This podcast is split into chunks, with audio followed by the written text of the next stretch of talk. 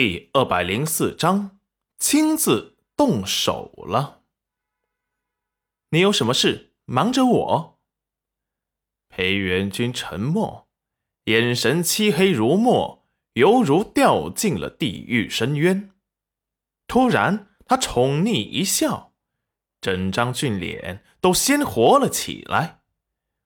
娘子，伤害过你的人，我一个也不会放过。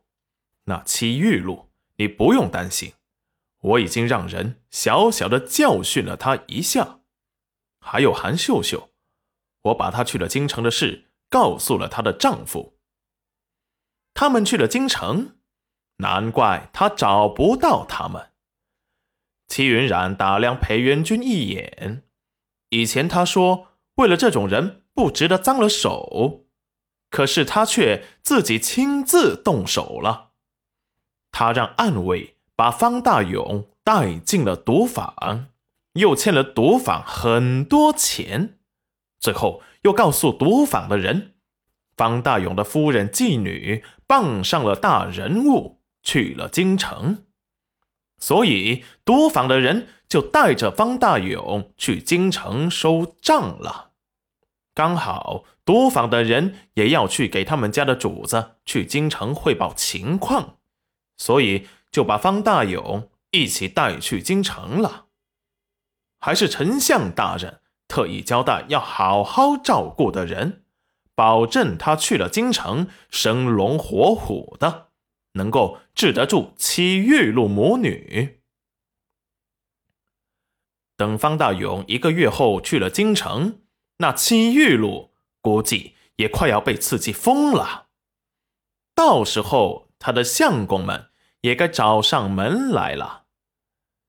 他就不相信，到时候戚玉露身后的人还能坐得住。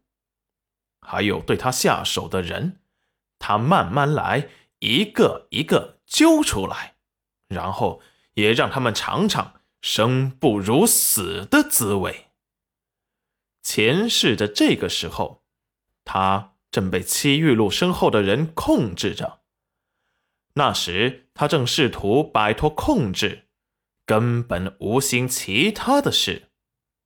最后摆脱了他们，他第一件事就去找娘子了，根本没有去关注他们到底是谁。齐云染本是想着原书他看过，还记得剧情。他看这本书时是很心疼原主的。直到裴元君娶了妻玉露后，疼爱有加，便大骂渣男，弃文了。心中总有不安，感觉会有什么不好的事情发生。果然，睡到半夜，一声巨响惊醒了梦中的人们。只见后山的水流突然变大，山体滑坡严重。那巨响声是被冲垮掉的巨大山石滚落下来的声音，暗卫们立即戒备的守在了院子里。裴元君也抱着小景轩塞到了石安的怀中，保护好他。公子，这山石滑落雨越下越大，怕是要发生山洪啊！快去通知村子里所有的人。上山来躲避一下，迟了怕有危险。可是公子，雨这么大，根本下不去呀。我去。齐云冉说完，立即往山下跑去。去晚了，可是要出人命的。裴元君见齐云冉不顾一切的冲进了大雨里，立即拿了雨伞追上齐云冉。虽然是半夜，可是习武之人在黑夜里是可以视物的。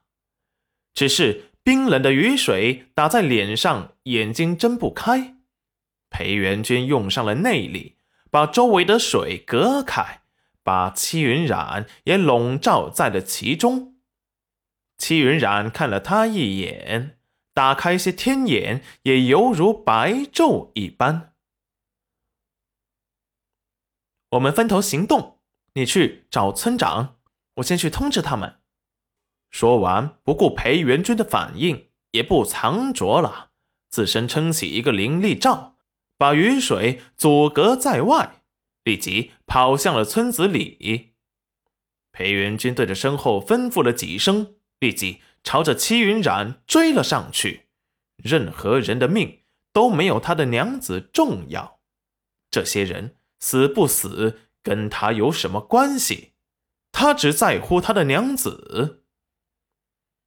齐云冉刚敲响刘叔家的门，就发现裴元君也追了上来，立即朝他吼道：“你跟上来干嘛？我不是让你去通知村长吗？”